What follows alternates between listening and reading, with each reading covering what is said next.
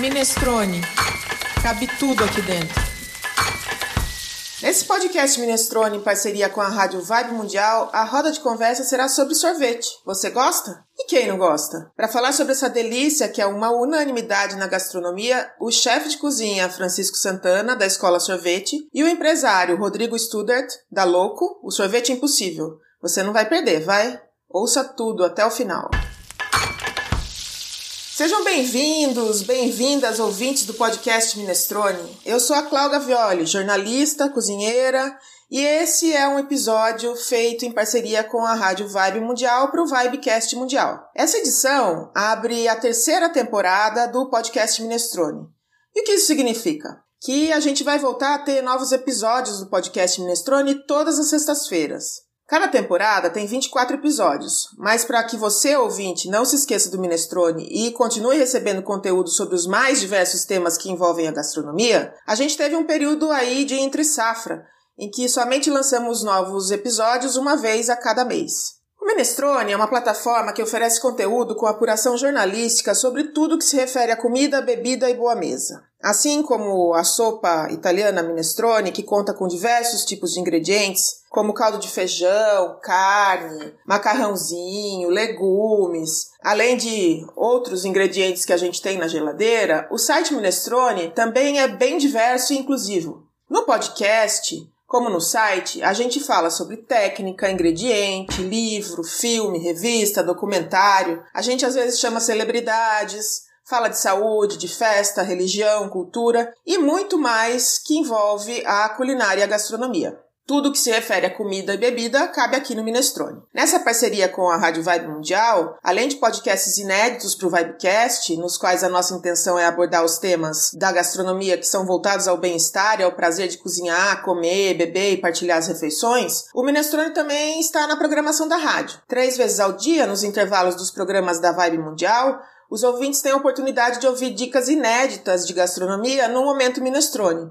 Depois que as dicas vão para a rádio, o Momento Minestrone vai também para o site Minestrone, para quem quiser ler ou ouvir as dicas sobre ingredientes, técnicas, livros, séries e muito mais. Então acesse o nosso site, sempre tem novidade por lá. E inaugurando essa terceira temporada, eu vou contar para vocês no decorrer desse episódio, quais são as principais novidades do Minestrone para o segundo semestre de 2021, esse ano que ainda nem começou. Por isso, sem spoiler, ouça todo o episódio para saber o que vem por aí. E não é pouca coisa não, tá? Para começar essa temporada, o primeiro episódio será sobre felicidade. Sim, para mim, felicidade e sorvete são sinônimos. Eu sempre digo que um dia eu ainda vou ter um carrinho de sorvete na porta de uma escola ou numa pracinha de uma cidade no interior, só para entregar a felicidade na mão das pessoas. Se não bastasse a alegria que a gente tem quando toma um sorvete, como produto, o sorvete tem muita participação na gastronomia. Não só como sobremesa, mas como alimento rico em sabor e nutriente que move números impressionantes do setor alimentício. Por isso, os convidados da nossa roda de conversa de hoje, do Minestrone, são o chefe Francisco Santana, da Escola Sorvete de São Paulo, para o mundo. Seja bem-vindo, Francisco. Como você vai? Tudo bem? Tudo bem. Obrigada por topar esse papo aqui com a gente. E também está aqui na tela, para gravar o podcast, o empresário Rodrigo Studert, que é CEO e fundador da Loco, a marca do sorvete impossível possível. Que bom ter você aqui hoje com a gente, Rodrigo. Seja bem-vindo. Você tá bem? Oi, Cláudio. Obrigado aí pelo convite. Vai ser um prazer bater um papo aí com você e com o Francisco hoje. Eu que agradeço a presença de vocês dois. E como quem ouve o podcast Minestrone já sabe, a gente sempre traz alguns dados sobre o mercado e em se tratando de um produto tão significativo quanto sorvete para gastronomia, a gente vai logo passar aqui as informações. Segundo dados do site Alfagel, de 2 de outubro de 2019, o sorvete é um dos alimentos queridinhos da população mundial, porque ele agrada a todo e qualquer tipo de público, de crianças a idosos e engloba todas as classes sociais. Segundo esse site, alfagel.com.br, lá em 2019, o Brasil era o sexto maior produtor mundial do produto, atrás dos Estados Unidos, da China, Rússia, Japão e da Alemanha. Um ano antes, o site Sua Franquia dizia que o maior consumidor mundial de sorvete era a Nova Zelândia, com um consumo per capita de 12,8 quilos ao ano. Agora, segundo a ABIS, no ano de 2020, a ABIS é a Associação Brasileira das Indústrias e do Setor de Sorvetes, o maior consumo de sorvetes no mundo é da Nova Zelândia, com 28,3 litros per capita, seguida dos Estados Unidos, com 20,8 litros per capita ao ano, e seguidos da Suécia, da Dinamarca e da Noruega. No Brasil, são mais de 10 mil empresas ligadas ao setor de sorvetes e gelatos, e o faturamento dessas empresas chega a ser maior do que 3 bilhões de reais ao ano, considerando as empresas somadas. 92% dessas são micro e pequenas empresas, são 100 mil empregos diretos, 200 mil empregos indiretos e o consumo regional no Brasil está muito mais centralizado na região sudeste, que pega 52% do consumo, e entre as demais regiões, 5% está na região norte, 19% na região nordeste, 9% na região centro-oeste e 15% na região sul. Ainda segundo a BIS, o consumo em milhões de litros de sorvete no Brasil no ano de 2020 foi de 1.050 litros em milhões de litros, né? Os tipos de sorvete existentes são sorvetes industriais, aqueles clássicos do mercado, né? Que têm um preço acessível e são produzidos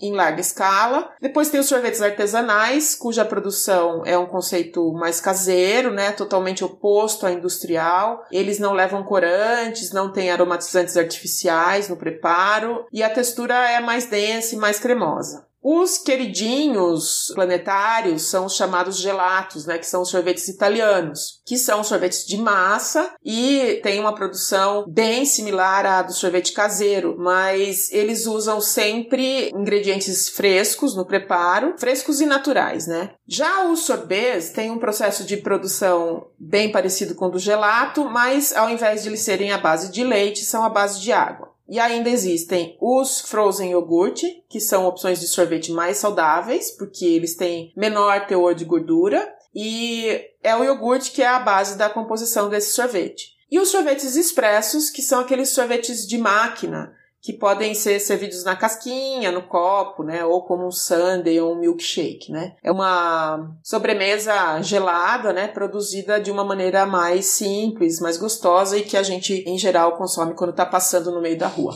E sobre as tendências do mercado de sorvetes, o site Food Connection diz que a tendência agora para os anos vindouros é dos produtos de baixa caloria e de vendas por e-commerce.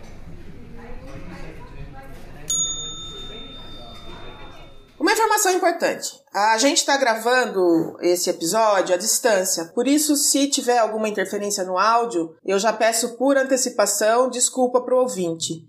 Porque nesses tempos de pandemia, quando ainda nem todo mundo foi vacinado e a gente tem aí outras variantes, as nossas gravações vêm sendo à distância, salvo diante de algumas exceções. Mas o que interessa é que, enfim, a gente vai conversar. É uma imensa satisfação poder conversar com esses dois especialistas em sorvete. Primeiro, eu queria que vocês contassem um pouco para o ouvinte quando essa paixão pelo sorvete começou e como é que o negócio de vocês relativo a sorvetes começou. O Rodrigo aqui já me deu um spoilerzinho, então eu quero que ele comece e daí o Francisco fale. Vamos lá, Clau. Então, sorvete, por acaso, sempre fez parte da minha história. Eu sou do interior do Rio e quando era criança, os meus pais tinham uma sorveteria aquelas bem tradicionais de cidade pequena. Então eu cresci tomando sorvete com muita frequência. Depois eu segui minha carreira normal, fiz engenharia, trabalhei muitos anos em empresas no mercado de trabalho normal e fui fazer um mestrado em Chicago, mestrado em negócios, que foi quando surgiu a ideia de criar Louco. Eu estava nos Estados Unidos e vi que o mercado americano estava tendo um boom uma tendência de sorvetes de baixa caloria, e aquilo me chamou muita atenção e eu estava querendo repensar minha carreira, sair da carreira convencional de trabalhar em grandes empresas e testar um, alguma coisa por conta própria. E foi aí que eu decidi montar a Louco, porque eu percebi que tinha um baita potencial para fazer alguma coisa parecida no Brasil, né? Um mercado onde o brasileiro ama sorvete, onde cada vez mais as tendências de saudabilidade crescem. E foi assim que, que tudo começou. Eu estava indo em Chicago e na ocasião eu tive que procurar alguém que entendesse de sorvete, porque eu, eu não sabia nada e eu recorri ao Francisco. Por acaso a gente está aqui hoje no podcast juntos. Mas eu tinha conhecido o Francisco numa, numa, experiência prévia de trabalho que a gente teve junto, né? E o Francisco sempre foi referência no Brasil dentro de sorvete. Então, lá de Chicago, eu vim para o Brasil, conversei algumas vezes com o Francisco e, e a gente começou juntos. Aí o Francisco foi, na época, a pessoa quem desenvolveu a receita da Louco. Enfim, depois eu voltei para o Brasil em, efetivamente em 2018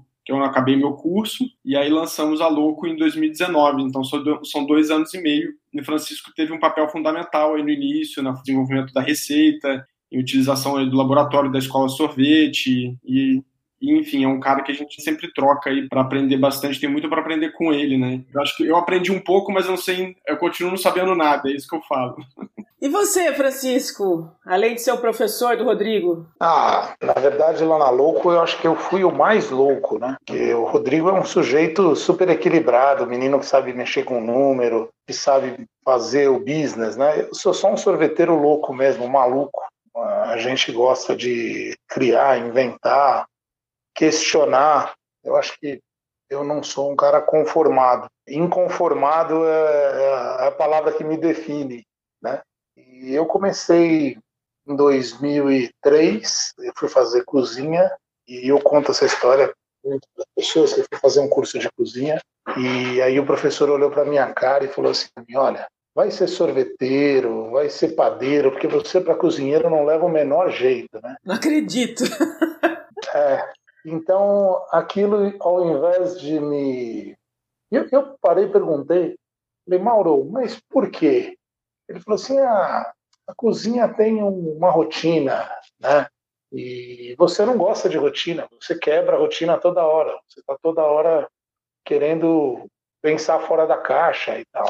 Assim, a cozinha é um lugar que é você só pensa fora da caixa quando faz o cardápio, depois você não faz. E você é um ritmo diferente. E eu levei isso a cabo.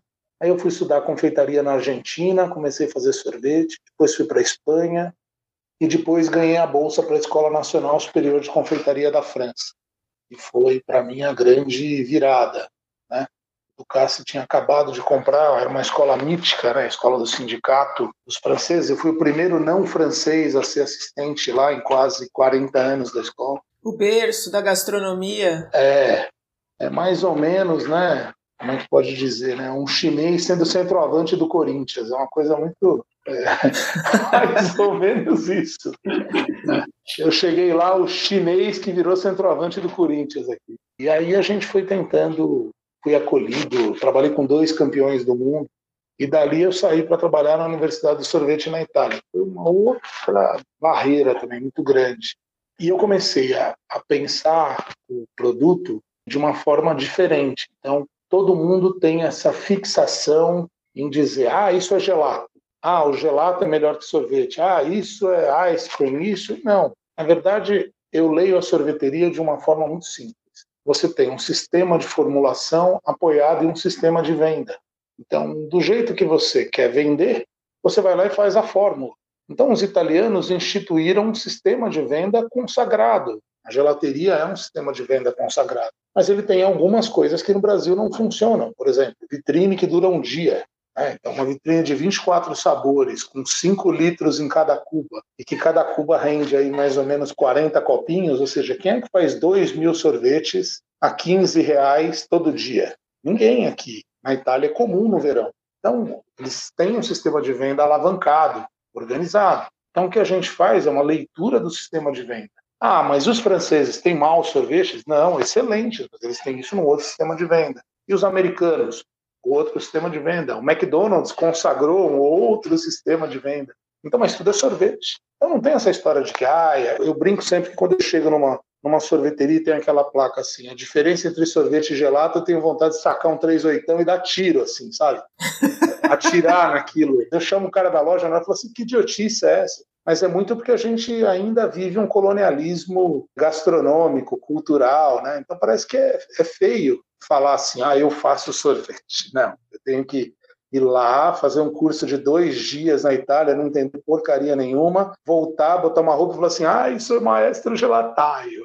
Então, essas coisas são as que me incomodam aqui. Eu estudei para ser sorveteiro, eu tenho RT na Europa para ser sorveteiro, eu tenho RT na França para ser sorveteiro. Eu estudei para ser sorveteiro. É isso que eu falo para as pessoas. Eu sou um sorveteiro diplomado. Muito bom. E do que é feito sorvete, gente? O que é base de sorvete? Do que é feito? Olha, o Rodrigo subverteu a ordem do que deveria ser um sorvete. Mas você tem a classificação, você pode dividir em três blocos: sorvetes à base de fruta, que a gente chama de sorbet, sorvetes à base de leite, que aí você pode dizer que é ice cream, gelato, creme glacê, o que for a mais, e os sherbets, que navegam entre os dois mundos, onde você consegue fazer, então, uma liberdade criativa maior. Você vai misturando fruta, vai misturando leite, sólidos, vegano, proteína, enfim, navega em um outro mundo. É, e, aí, Cláudio, acho que o que é legal, como o Francisco falou, né, o conceito tradicional do sorvete aí é um sorvete à base de leite, gordura, açúcar, né, e os outros ingredientes que vão compor aí o sabor da receita que você estiver fazendo, né. O que a gente fez na Louco foi virar isso de ponta cabeça, né, por isso que a gente fala que é o sorvete impossível, porque é um produto que tem baixo teor de gordura, ele não tem açúcar, e os ingredientes são todos feitos com origem natural, né? E ainda assim o produto é gostoso, né? Porque se a gente está falando sorvete, ele tem que ser gostoso, não adianta só ter atributos um pouco mais saudáveis. Né? Então foi um processo aí bem difícil, né? A gente sabe quantos testes foram feitos para conseguir equilibrar. O Francisco, quando dá aula dele, ele coloca lá um sorvete é quase que matemática, né? Você faz uma equação e você precisa equilibrar diversas variáveis dentro daquela equação. E quando você tira a gordura, você tira o açúcar, você desequilibra basicamente tudo, né? E o sorvete quase que não fica de pé. E aí ficar de pé, a textura, é o sabor, né? Ele conseguir incorporar ar, que é uma coisa importante também no sorvete. E, enfim, a gente trocou açúcar por adoçantes naturais que são adoçantes que contribuem aí para dar o doçor e não deixar aquele retrogosto de adoçante, né, que é super importante. E trocou também a gordura por alguns tipos de fibra. E essas fibras ajudam a dar essa consistência cremosa que o sorvete tem. Né? Então é uma grande inovação mesmo. É, uma, de fato é uma reinvenção dentro do conceito do mercado tradicional de sorvete. Porque sorvete, em resumo, é gordura e açúcar. Né? E louco tem pouca gordura e não tem açúcar. Então é basicamente isso. O Francisco falou sobre a relação, né, de se pensar o produto a partir de como é que você vai distribuir, né? Como é que é essa cadeia? Como é que acontecem esses canais, né? Porque quando eu, que sou leiga no assunto sorvete, penso em sorvete, eu penso naquele sorvete que ou eu vou numa sorveteria ou numa gelateria e alguém pega uma bolinha de sorvete ou uma pazinha de sorvete e põe numa casquinha ou num um copinho, penso no picolé, né? E no sorvete do copinho ou naquele sorvete da família. Então, é isso ou tem mais coisa? Como é que se pensa essa cadeia? Ah, claro, eu acho que é bem por aí mesmo, são diferentes formas de, de vender o produto, né? Você pode estar, tá, sei lá, louco hoje está concentrada somente no varejo, né? Hoje o nosso produto está disponível nas principais redes de supermercado do Brasil. A gente não tem loja própria, mas também seria possível fazer uma operação com loja própria, com, com sorvete feito e servido na hora. E o produto é o mesmo nesse caso? a formulação é, é basicamente a mesma, mas a experiência é diferente, né? Quando você tem um produto preparado na hora, fresco, ali conservado numa temperatura, como o Francisco falou, ele fica numa temperatura ali da vitrine. Isso tudo muda muito a percepção de consumo, né? O sorvete que você compra no supermercado, ele é feito na fábrica, ele fica armazenado, ele fica mais tempo congelado, ele sofre mais variação de temperatura, o que prejudica a qualidade técnica do produto, mas são, como ele falou, são ocasiões de consumo diferentes, né? A gente optou por seguir pelo varejo primeiro, né? Quem sabe no futuro a gente não consegue também criar uma experiência de ter lojas loucas que a pessoa possa consumir no momento, né? No nosso caso, o grande desafio, de fato, é a distribuição, né? Distribuição de sorvete é um, muito complexa, né? Como eu mencionei, o produto ele precisa ser armazenado a uma temperatura mais baixa do que menos 18 e precisa ser transportado nessa temperatura. Então, é um grande desafio você conseguir que ele saia da máquina, né, na fábrica, fique armazenado, dali ele vá para um outro depósito, vá para o freezer da loja, chegue no freezer do consumidor e chegue na mesa, sofrendo, obviamente ele vai sofrer variações de temperatura, mas que o sorvete consiga resistir e ainda assim manter é, uma qualidade final positiva para o consumidor. Né? Então, essa cadeia de distribuição é um grande desafio, ainda mais aqui no Brasil, né, que a gente não tem isso tão bem desenvolvido como tem fora do Brasil, por exemplo. Eu fiquei pensando na temperatura e relacionei a temperatura com as vacinas, né? Acho que poderiam aprender com a cadeia do sorvete como armazenar as vacinas, por exemplo. Não sei, viajei aqui. Não, faz sentido, é um bom ponto. Eu, inclusive, fiquei com medo aí quando veio esse, esse boom da vacina de que faltasse freezer no mercado e a gente ficasse desabastecido de freezer, mas deu tudo certo. Francisco, e qual que é a tendência do sorvete, do consumo de sorvete agora no mundo? Você que eh, vai para vários lugares para ajudar a formular sorvetes e criar novas marcas, que dá consultoria, o que, que é a grande vedete que vem aí? Essa semana eu tô com uma delegação da Ucrânia, tô achando que foi esse cara que trouxe o frio para São Paulo. Desde que ele chegou, ele não para de fazer frio. Pelo amor de Deus. Diz que vem mais duas ondas aí ainda, né, gente? Dá para fazer sorvete ali fora. Quando fui fazer uma fábrica de sorvete na Sibéria, hum. eu fiz essa piada, né? Eu falei pro cara assim, falei, pô, a gente pode colocar a forma do lado de fora de picolé, né? Não precisa da máquina. Lá fora faz menos 40 no inverno. Ele falou, não, porque o urso come. Gente, olha que maravilha! Alguém que lida com sorvete, que é sorveteiro profissional, vai para Sibéria. É muito incrível isso, Francisco. Que carreira! Não, eu vou te mandar. A gente foi, além de eu ter a minha cara lá em 170 lojas, tem uma foto minha bonitinha. A gente saiu na Forbes o ano passado como ele ganhou um prêmio de inovação na Forbes. Ainda acho muito bonita a foto, assim, eles fizeram escrever assim: ele inventou o picolé na Rússia, né? que legal! É, fazer as coisas impossíveis são comigo mesmo. Eu falo para os meus amigos, eu falo assim: ó, se você acha que você é um sorveteiro, você tem que fazer uma sorveteria na Sibéria. Depois você vem discutir comigo sobre o que é fazer sorvete no frio. E é uma piada só. Mas o que eu tenho, isso que o Rodrigo disse, é uma tendência mundial hoje. A busca pelo produto orgânico, pelo produto que não tem açúcar, pelo produto que tem esse aspecto de saudabilidade, né? devolva para o cliente esse conceito de saudabilidade. O problema todo é o seguinte, é que, por exemplo, todo o esforço que você faz aqui no Brasil, ele esbarra na ausência de legislação. Então, por exemplo, o Rodrigo faz um produto diferente. Aqui na Escola Sorvete, a gente faz um produto que nós fabricamos desde a pasta de pistache até o sorvete. A gente fabrica quase toda a escala aqui. Eu brinco com o pessoal que eu estou querendo comprar duas vacas para colocar aqui no teto aqui da Rua Iperuígue. E a legislação me compara com um sujeito que usa água, composto lácteo, gordura vegetal e um monte de açúcar. E aí vem a nutricionista e diz o seguinte: ah, o sorvete é um dos cinco maiores problemas alimentares que existem, um dos produtos mais perigosos porque ele tem gordura, ele tem não sei. Então a gente não tem comparação, porque a gente não tem uma legislação. Então a gente não diz o seguinte: olha, o Rodrigo faz é sorvete categoria premium, desprovido de açúcar, de caloria, papapá, por isso ele pode custar o que custa e por isso ele tem essa classificação. E a gente aqui que faz um produto natural, esta classificação. E o sujeito que usa água, porcaria, corante e outra coisa, é um produto que tem que ter um rótulo frontal que informe tudo isso. Né? Tenha lá aquela tarja. Ocorreu aqui há uns anos atrás uma falha, né? A legislação francesa é uma das mais duras no mundo com relação à classificação de sorvetes. E aí um estagiário do Carrefour, acho que recebeu o rótulo, né, do sorvete marca própria deles lá, e aí o sujeito colocou aqui. Então, eu até preciso achar esse rótulo que eu comprei e guardei. Tava assim, não contém fruta, contém corante, contém gordura vegetal Caramba. desse tamanho. Aí eu acho que saiu um lote, o estagiário deve ter sido demitido. Sumariamente Os caras só traduziram o rótulo, né? E aí voltou a ter aquele rótulo bonitinho, fofinho de novo. Mas quando você bate o olho, você fala assim: isso é um rótulo que deveria ter aqui. O consumidor deveria ser informado disso.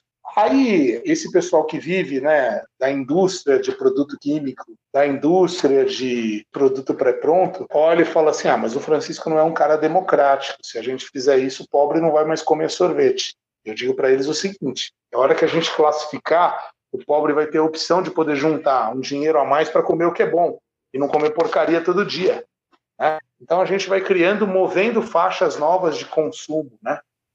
E o Brasil não tem. A gente ainda está na idade média do sorvete. Ah, mas se a gente fizer em escala o sorvete que é bom, você também vai baratear o preço, né? Se você conseguir distribuir, não tiver essa concorrência desleal, você consegue distribuir o sorvete de outra maneira, ou não? Para fazer em escala, você precisa ter legislação que te suporte. E outra coisa, a gente tem aqui o glorioso Paulo Guedes, essa semana disse o seguinte: ele vai criar o imposto do mal, sorvete, bebida, cigarro e tal.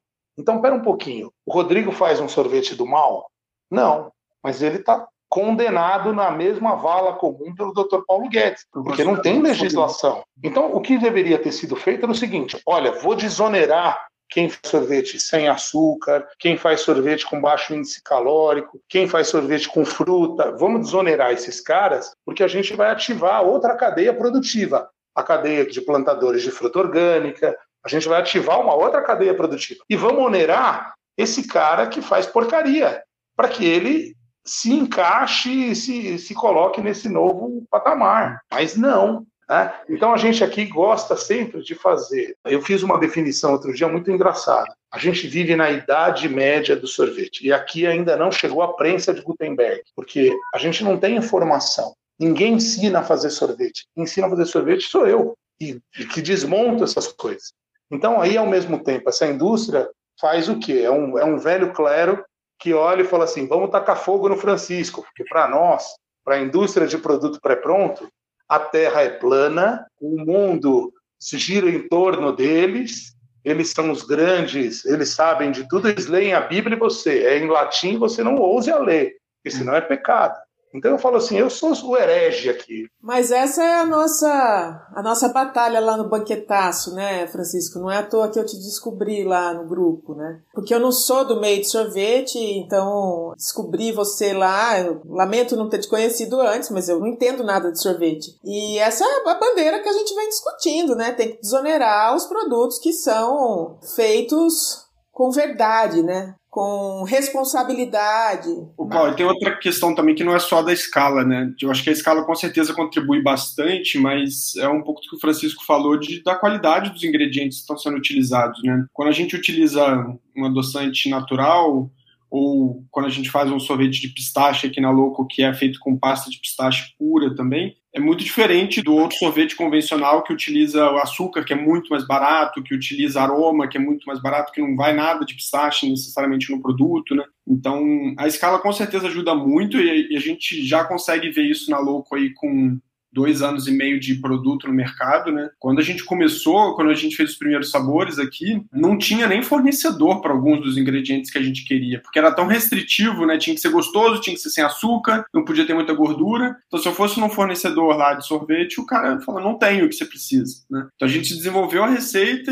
e começou a produzir numa cozinha até, tipo, o brigadeiro que ia como mescla dentro do nosso sorvete de brigadeiro, né? Porque você não acha brigadeiro sem açúcar e com ingrediente natural natural na prateleira. Né? Então, hoje é interessante que os grandes produtores, fornecedores já procuram a gente, né? No início eu batia na porta e os caras nem me recebiam, né? Tinha que gritar, Francisco, me ajuda aí, põe, me põe pra falar com não sei quem. Hoje os caras já procuram a gente querendo desenvolver inovação, né? Querendo fazer uma versão, querendo que a gente seja o produto para eles lançarem algum outro ingrediente novo. Então, é, como o Francisco falou, né, essa tendência da saudabilidade está crescendo. Obviamente, com o tempo, é, tudo vai ficar mais acessível, vai ter mais gente consumindo, né? E isso tudo facilita a cadeia como um todo a evoluir. A gente produz pistache no Brasil? Ou é produto importado? O nosso é importado, que eu saiba, não tem, né? No Brasil não tem. Nesse mundo dos sorvetes, tem que ter alguns clássicos, então, né? Porque, por exemplo, o pistache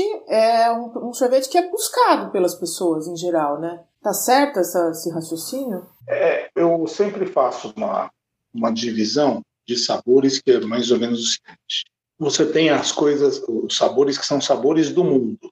Então, como quem foi o grande responsável por criar esse modelo de venda que é a Itália, e esse acabou sendo um carro-chefe deles. Mas, por exemplo, o sabor mais vendido no mundo é chocolate. Em todo lugar é chocolate. Os americanos é a baunilha branca. Né? Então, aquela baunilha que a gente vê saindo da máquina do McDonald's, na verdade, é uma baunilha branca, é feita com vanilina. É, os franceses consagraram a baunilha com gema, a anglese com gema. E você olha por que os franceses usam a baunilha, porque Madagascar era uma ilha francesa. Os franceses é que roubaram a baunilha do México e levaram e adaptaram para Madagascar lá no século XVII, século XVI. Então você tem uma série de sabores que são consagrados. E a gente está consagrando um agora chamado açaí.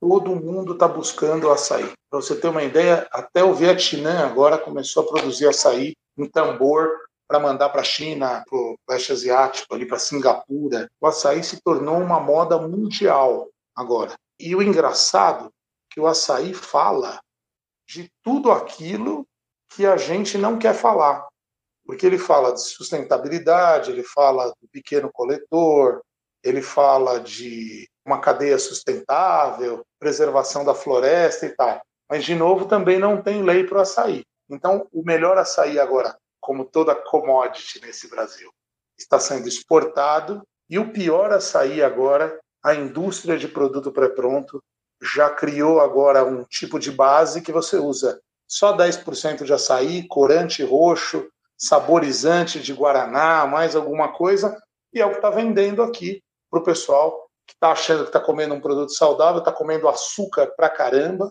e está aí malhando, comendo açúcar e comendo corante, falando: não, isso aqui é açaí e é saudável. Não é. Então, você vê, a indústria brasileira de produtos pré-prontos, ela é o que? Ela é o câncer do sistema. Eu estou louco para falar com os ruralistas agora, porque quem sabe eles fazem uma lei que obrigue a usar fruta, porque eles, eles produzem fruta. Entendeu? Então a gente aqui, porque é uma indústria pequena, ranheta, tem uma empresa grande em Santa Catarina só, que é uma empresa que explora o mercado de modo vil, né? dando formação com produtos de baixíssima qualidade para o mercado e viciando as pessoas em usar produto pré-pronto. E esses caras acabam tendo aí uma hegemonia e a lei não passa. Né? E a minha pressão, a minha briga com a Associação Brasileira da Indústria do Sorvete é o seguinte: porque a gente tem um presidente lá corrupto, sacana, e que não faz nada a não ser encher o seu próprio bolso e suas coisinhas, e ele não, ele não resolve. Então a gente tem oneração. A nossa lei para o sorvete, o Rodrigo sabe bem, a tributação, antes da gente fazer um produto, nós vamos saber se ele vai no meio litro, se ele vai no potinho, se ele tem 60 gramas. A nossa lei de tributação é a melhor do mundo. O sorvete é tributado de cabo a rabo. É fantástico. Agora, a lei que diz que o Rodrigo que faz um produto bacana tem que pagar imposto, igual o Paulo Guedes fala que ele tem que pagar, para um cara que usa gordura e açúcar, que ele também não paga imposto, ele fica rodando com uma nota só no caminhão o dia inteiro. Então são essas, essas coisas que fazem o mercado da gente de tão promissor, de 210 milhões de consumidores em potencial, ser um mercado ruim. Né? E ser um mercado que está sempre andando para trás, nunca está andando para frente, que faz a gente ser sempre obsoleto nesse contexto. Mas vamos pensar agora no papel da gastronomia nessa história toda, né? E aí a pergunta é: sorvete é sobremesa? Sorvete é lanche? Onde é que a gente encaixa na gramática do, do cardápio o consumo do sorvete? E aí, já emendando nessa pergunta, como é que os chefes de cozinha, né, os que são donos de restaurantes ou são chefes de restaurantes, estão se apropriando do sorvete para sobremesas? É, falando um pouquinho da ocasião de consumo de sorvete, né, acho que o, a gente fez muito bate-papo aqui com os consumidores para tentar entender como que a Louco se encaixaria sendo um perfil de produto diferente, né? E o sorvete para o consumidor é sempre como você abriu o podcast, né, o Cláudio? É aquele momento de felicidade, é, um, é uma ocasião especial, né? tipo, é um jantar que você faz em casa, é um dia que você vai sair com a sua família para tomar sorvete. Então as pessoas acabam colocando o sorvete muito de maneira ocasional dentro da rotina, né? E muito porque sabem que é um produto que engorda, que tem gordura, que tem açúcar, né? Então ele vira aquele dia, hoje eu posso tomar sorvete, né? Então, nosso desafio aqui em trazer um produto mais saudável é de quebrar esse paradigma e mudar a forma como a pessoa toma sorvete, né? Podendo passar a colocar o sorvete como um, outro alimento qualquer na rotina. Pode ser uma sobremesa do dia a dia, pode ser um, um snackzinho de tarde. E a gente, inclusive, tendo esses atributos mais saudáveis, a gente expande um pouco a categoria categoria de sorvete, né? Porque é como se a gente colocasse o sorvete em outras ocasiões em que ele não era consumido antes. A gente até brinca aqui quando você abre um potinho de louco, vem um selo que fala gelatina de sobremesa nunca mais, né? Que é aquela sobremesa do dia a dia, enfim, que as pessoas associam a ser a sobremesa da dieta, alguma coisa do tipo, né? Então, ainda o sorvete ainda é visto muito como uma ocasião especial e nosso desafio aqui é torná-lo mais frequente, mais presente no dia a dia das pessoas, ainda sendo uma coisa gostosa, mas com atributos um pouco mais saudáveis. Né? Fica o desafio aí do custo, né? Porque, como o Francis falou, tem muita tributação, os ingredientes são caros, então a gente tenta tenta fazer com que o produto não chegue tão caro na ponta, mas é muito difícil. Francisco, você tem bastante contato com os chefes que buscam fazer os seus próprios sorvetes? Ah, tenho. Já vários aqui. Tem as equipes que a gente treinou, né? Fico muito orgulhoso. Eu tenho, hoje eu tenho brincado muito. O Ale do Mocotó é meu fiel discípulo, né? O Rodrigo fala para mim. É um garotão. O Jefinho está fazendo uma revolução com a sorveteria do centro, do jeito novo que ele fez de vender sorvete. O Ivano Tuju faz coisas do Arco da Velha. O Oscar Bosch agora vai fazer uma sorveteria bem diferente, né? Uma sorveteria meio fora da caixa. A gente está ajudando ele. Então tem o, o, os chefes descobriram que é, é legal você poder também criar. E o sorvete restaurante, eu falo isso para eles, né? É, um sorvete restaurante ele não está preso às regras normais que está preso um, sorvete para ser comercializado no freezer ou um sorvete para ser comercializado numa vitrine, num pote, porque ele precisa durar a experiência do cliente, né? Então ele não precisa seguir as regras que a gente segue, ele pode dar um toque diferente, pode personalizar isso. É bem bacana. E tem concurso mundial de sorvete? Olha só, aí você vai entrar em outra polêmica. Tem uma brasileira aqui que diz que já ganhou vários concursos. Tem um outro aqui que diz que já foi campeão do mundo também. Esse que diz que já foi campeão do mundo, ele, na verdade, ele foi campeão do mundo de espírito de grupo. Porque lá na Itália tem um concurso meio tabajara, assim. Fazem esses concursos e aí o concurso na França, o CIRA é um concurso mais rígido. Na Itália tem patrocinador para tudo. Então, você tem lá o primeiro, o segundo, o terceiro, bem e depois você tem 12 participantes, tem que dar 12 prêmios, porque vem um cara com uma sacolinha, tem um patrocinador tal. E aí o Brasil teve um ano que ganhou o prêmio de espírito de grupo. E o cara disse que ele é campeão mundial. Eu falei, ó, se o Centro Espírita Pai Jacó tivesse participado, ele não teria ganho, né? Um prêmio de espírito de grupo. Agora, torneio oficial de sorvete tem um no mundo. É a Copa do Mundo de gelato na feira de Rimini, na Itália, e o torneio de, da CIGEP na França. E o Brasil nunca passou da décima colocação de 12 países. Né? E nunca teve essa coisa de prêmio individual, isso é uma babada. Então tem gente que agora vende curso online e coloca assim, dos vários concursos mundiais que eu ganhei. Não existe. E eu, por exemplo, eu sou o último, eu sou vice-campeão latino-americano de confeitaria, eu, Rafael Barros, Renata Aracílio e Ramiro Bertassin, e eu nunca mais quis participar de um concurso depois que eu descobri como funciona. É uma das coisas assim, mais sem sentido que existe. É, é pior do que concurso de Miss, para mim. Tá? Eu acho concurso de Miss também um negócio muito sem sentido. E concurso de sorvete eu acho uma das coisas mais escrotas que eu já vi. Porque os jurados são todos ali amigos, um é o do cara, o outro, tem um conchavão, tem o patrocinador que pagou isso tal. E isso gera, mas é uma ferramenta de venda. Tudo carta marcada. Claro, para mim é o seguinte: o grande isso não é Olimpíada. Para mim, eu falo para os caras: o dia que tiver um concurso, é assim: você põe 10 vitrines na rua, na Praça da Sé, põe uma urna do lado e larga o cara ali. O dia que o povão disser quem é o melhor, põe lá na urna. Passa depois de 3 mil caras comendo, aí eu vou falar que é um concurso sério. Ah, mas eu quero urna eletrônica. Legal, boa ideia. Ó, o cara aperta lá o número do sorvete, é mais fácil. Então, você, você faz um concurso sério. Agora, isso aí é uma coisa que as pessoas que pegou no gosto, que vai ouvir a crítica. Agora, essa coisa muito mimimi, sabe? Eu acho que a gente tinha que se preocupar em ter sorvete na merenda escolar e não ser tratado como vilão na alimentação. A gente tinha que se preocupar em ser um alimento e que nesse alimento pudesse estar contido vitaminas, frutas, uma série de coisas que as crianças precisam, né? Então, tem uma série de coisas que a gente fica aqui nesse país ainda provinciano, a gente ainda tem aquela mentalidade colonialista. Então chegam aqui o italiano, ai, veio o italiano. E aí? Então, eu, quando eu vou dar aula fora, as pessoas me olham, né? E olham assim, mas você é italiano? Eu, outro dia eu precisei arrumar aí um. Meu primo arrumou uma certidão de, de nascimento do meu tataravô que nasceu na Itália. Falei assim, ó, se eu precisava disso para fazer sorvete, já tenho lá uns 3%. Vou fazer aquele exame da genética também. Então, sabe, é uma idiotice muito grande. A gente tem que criar identidade própria. Esse país tem 220 milhões de habitantes, o maior rebanho de gado de corte e gado leiteiro do mundo, tem a maior floresta do mundo, tem o melhor agronegócio do mundo, e a gente fica escravo de um discurso ainda velho e medíocre. Mas a gente tem gente investindo, como o Rodrigo, em transformar a própria vida num negócio que é bacana, né? Então, não vamos perder a esperança também, né, Francisco? Senão a vida fica impossível, né? É, mas por isso que eu estou aqui questionando todo o tempo? É isso aí. A sorveteria do Darcy Ribeiro.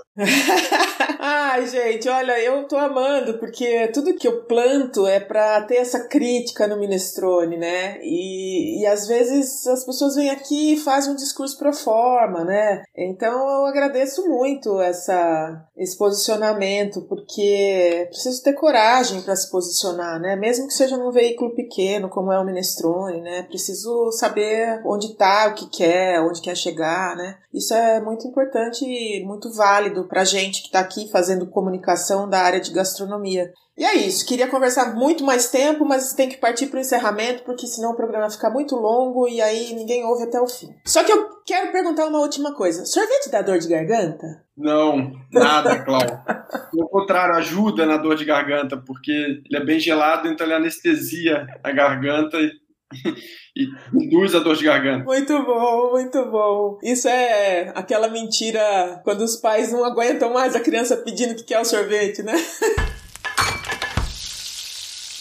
Ah, e para você que nos ouve, já sabe que a gente adora comer, a gente adora falar de comida. E você? Se você gosta também dessas experiências maravilhosas que a gente faz aqui no Minestrone, acesse também o site minestrone.com.br. É um espaço inclusivo, democrático, sem juízo de valor. Cabe tudo aqui dentro: comida, bebida, ingrediente, tempero e agora sorvete também. Fique por dentro de tudo que cabe aqui acessando as nossas redes sociais. A gente está no Instagram, no Facebook, no Twitter, no LinkedIn e também no Pinterest. E como eu disse que eu ia contar um pouco das novidades do Minestrone, o Minestrone vem aí no próximo mês com o clube de assinaturas Minestrone, com uma curadoria de produtos gastronômicos que você pode receber na sua casa. A gente também inaugura uma área de cursos relacionados à comida, bebida e boa mesa no Minestrone, uma coisa que vai começar muito devagarzinho, mas com o tempo a gente quer oferecer cursos de qualidade e fazer uma inclusão também das pessoas que pensam a alimentação no Minestrone. E junto com o clube de assinatura vem um pequeno e-commerce para a gente poder comercializar coisas deliciosas que a gente fala aqui todo dia. Antes de encerrar, a todos os que participam dos nossos episódios, a gente pede sempre uma dica de gastronomia.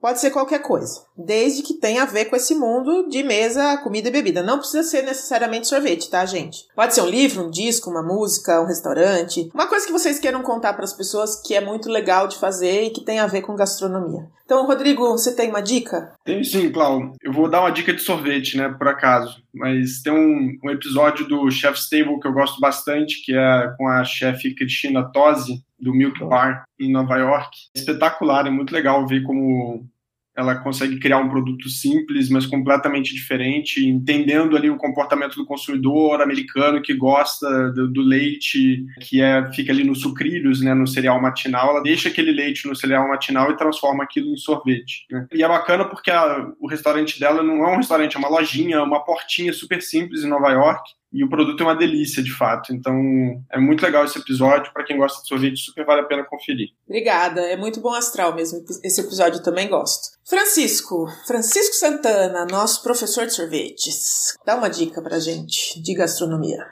Olha, eu gosto muito da sorveteria francesa. Então, quem tiver a oportunidade depois de estar vacinado, de ir para Paris e provar um Nagla Paris, vai ter uma boa experiência, vai ter um sorvete bem bacana, é uma coisa bem, bem, bem gostosa. Paris é mais gostosa com sorvete também. E aqui no Brasil, um carinho assim com o pessoal que está fazendo sorvete artesanal. Então, você tem a Mari da Walnuts aqui na Morgada de Mateus, que é uma menina que faz um baita produto, um conceito que ela criou, que é muito legal. Você tem o Jefinho, que tem um conceito muito legal. E começar a cobrar o seu chefe de restaurante e falar assim, pô, quero mais sorvete, né? Para fazer esses caras aí se mexerem e criarem mais e ajudar a gente, porque a revolução vem muito mais da cozinha do que da gente, né? Então eu sempre falo isso para os chefes, eu falo assim, vocês ajudam a gente a promover a revolução disso, porque vocês promovem uma experiência legal com as pessoas e as pessoas depois querem reproduzir essa experiência em uma escala diferente. Essa foi a melhor dica que eu já ouvi aqui no Minestrone. Vamos todos para Paris. Fantástico. E eu também tenho uma dica para esse episódio. Quero sugerir para as pessoas conhecerem o blog, livro e canal de YouTube. Se chama Capitu Vem para o Jantar. É um trabalho executado pela Denise Godinho sobre a comida nas obras literárias, começando pela Capitu do Machado de Assis, claro. Um dia desses a gente ainda vai conseguir trazer a Denise Godinho aqui para falar dessa criação do Capitu Vem para o Jantar.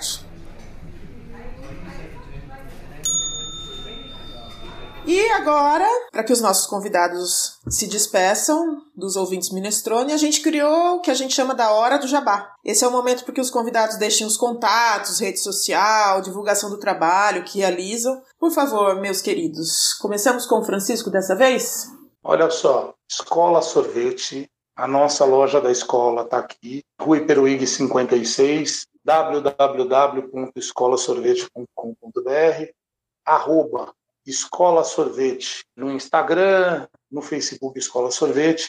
Você vai ligar aqui, se você tiver uma encomenda, alguma coisa, vai ser atendido pela dona Maria Luísa, aqui, dona Malu. É quem manda aqui na Escola Sorvete, né, Rodrigo? Manda em tudo, manda na sua agenda, né, Francisco? Manda em tudo. tudo. Né? E a gente está aqui sempre à disposição de todo mundo aqui, com carinho, coração aberto. Muito obrigada. Rodrigo. Vamos lá. Vocês podem encontrar Louco Sorvete Impossível nos principais supermercados aí no Rio, São Paulo, Brasília e Paraná. Né? Além disso, a gente tem nosso e-commerce que entrega sorvete em casa, só em São Paulo, www.louco.com.br. Louco se escreve com WK.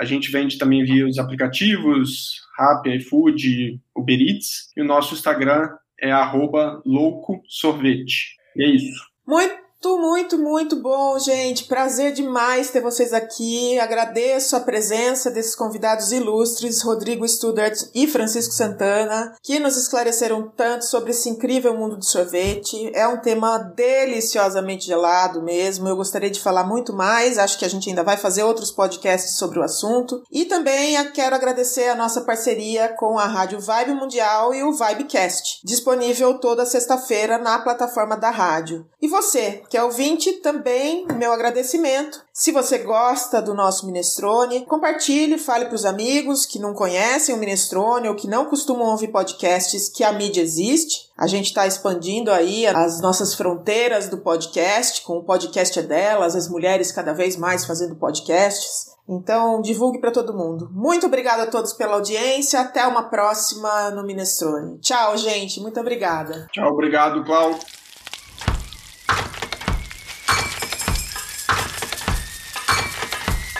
Minestrone. Cabe tudo aqui dentro.